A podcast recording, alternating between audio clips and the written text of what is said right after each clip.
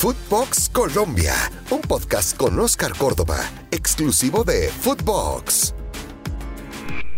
Bueno, y así rapidito, sigo volado, hoy me toca agarrar un avión para volver a Colombia, tengo un compromiso, regresaré a la Ciudad de México a acompañar a mi hija, pero sin antes cumplir con mi cita, porque ya lo hice una vez y no vuelve a pasar. Voy a hablar de la Champions y sus sorpresas con los colombianos que tienen suceso a nivel internacional. Acompáñame. Sorpresas nos da la vida y sorpresas nos da la Champions. En este caso vamos a hablar del Sheriff Tiraspol, que además de ganar la Real Madrid en su estadio, hecho histórico para un equipo de esta categoría, pues tiene dos colombianos, dos colombianos que son figura en su equipo, Frank Castañeda y Danilo Arboleda.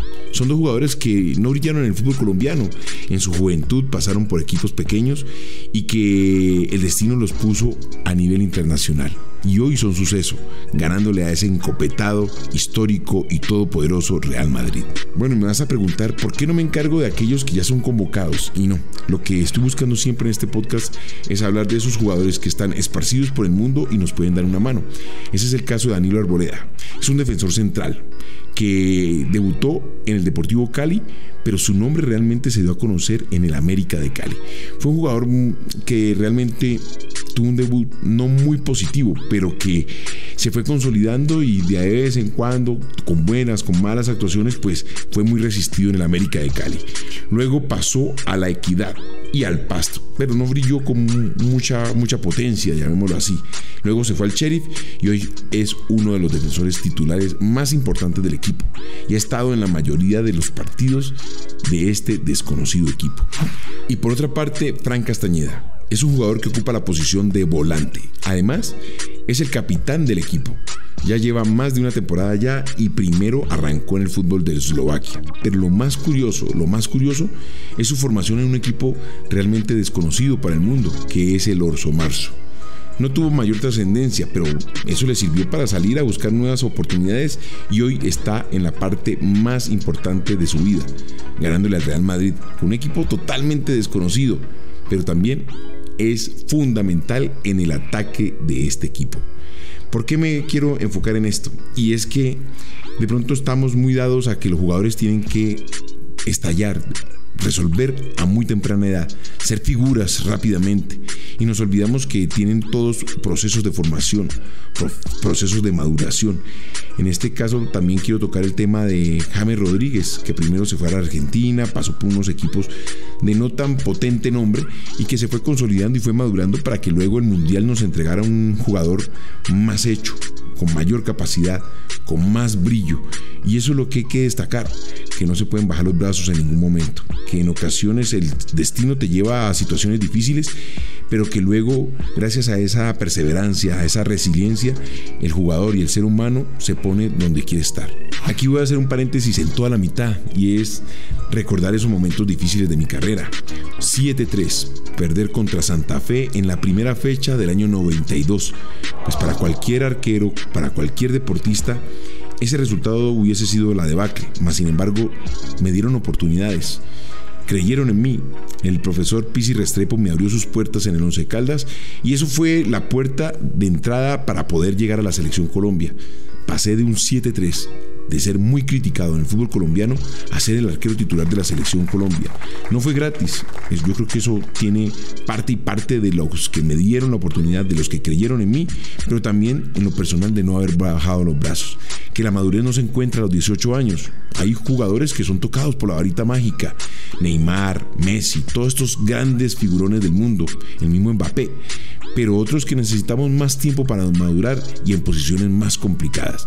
No voy a decir que solamente los delanteros, no nos olvidemos de Iker Casillas, que bajo una temprana edad se hizo cargo del arco del Real Madrid y lo hizo con lujo de detalles. Así que lo más importante de esta enseñanza es darnos cuenta que el fútbol nos da espacios, oportunidades y solamente es encontrarlas en el momento justo. Bueno, y así como hablamos de las positivas, hablemos de las negativas. Y en este caso te voy a contar de Luis Díaz y Mateo Uribe. Viendo lo positivo fue que sumaron minutos minutos en Champions. Lo negativo, el resultado de su equipo y el performance que tuvieron en el terreno de juego. 5 por 1 contra el poderoso Liverpool. A ver, había que entender con quién se estaban enfrentando. Un equipo que está retomando su nivel y que pasa por cada una de sus líneas en el momento que uno desearía. O más bien, de parte del Porto, que no desearía, porque si no, recibió un resultado estrepitoso que lo pone muy mal parado. Pero bueno, como te digo, sumaron minutos, minutos para la selección. Seguimos revisando a nuestros jugadores y tengo que hablar de Zapata. Ustedes dirán, pero este man sí habla mucho de Zapata. No, lo que pasa es que estoy pensando en ese partido contra Uruguay y además un jugador que se sacrificó en la Copa América, se entregó totalmente por el sistema en un momento donde la selección necesitaba sumar minutos y sobre todo ganar confianza.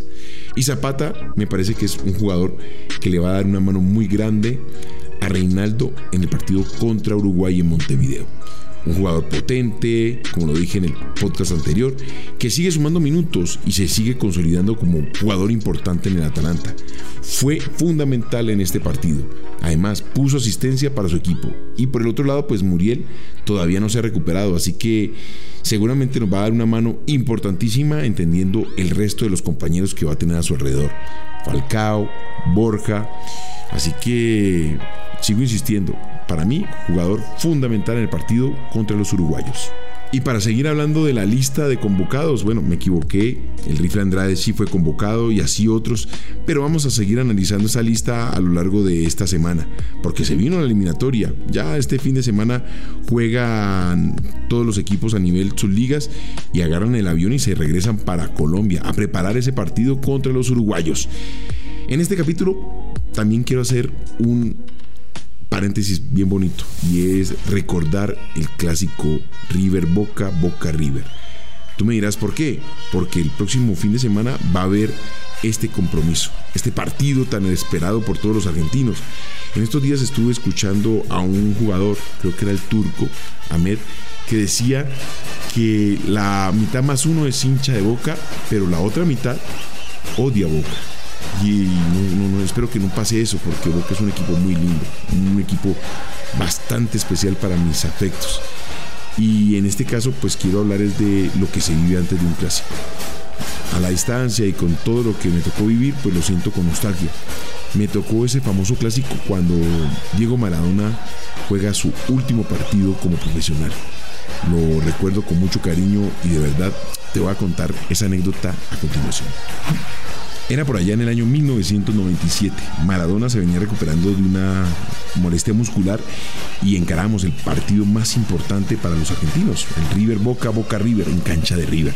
Maradona se preparó con todo para jugar ese partido, pero tenía un sabor muy especial y era que iba a ser su último partido como profesional vistiendo la camisa de Boca. Después no sabríamos qué pasaría, pero en ese momento había tomado la decisión de no jugar más al fútbol. Arrancamos con muchos problemas en la mitad de la cancha como era normal, River, un equipo muy competitivo que sabía su posición como local y nos cerró todas las bandas para poder hacerle daño.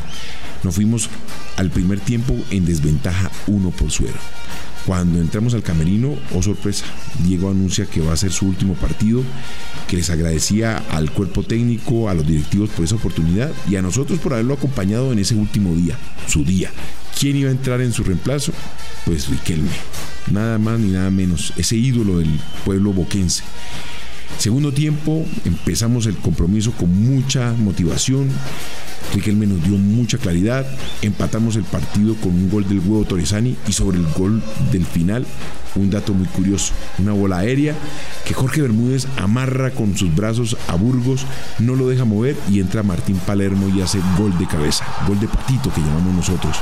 Un golazo espectacular que nos permitió la victoria en el Monumental.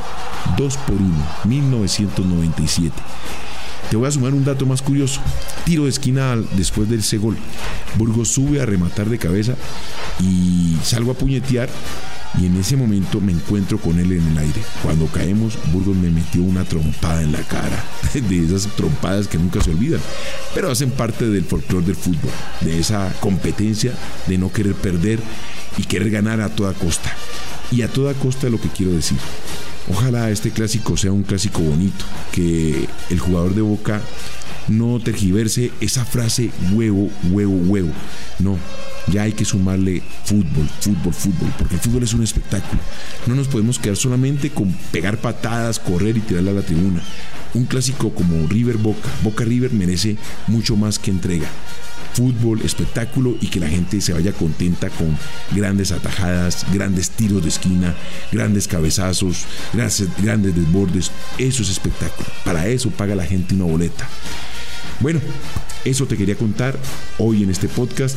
Como te dije, agarro un avión, voy a Colombia, regreso, pero aquí presente. Y acuérdate, aquí siempre, Footbox Colombia, en todas las plataformas, exclusivo por Footbox. Esto fue Footbox Colombia con Oscar Córdoba, un podcast exclusivo de Footbox.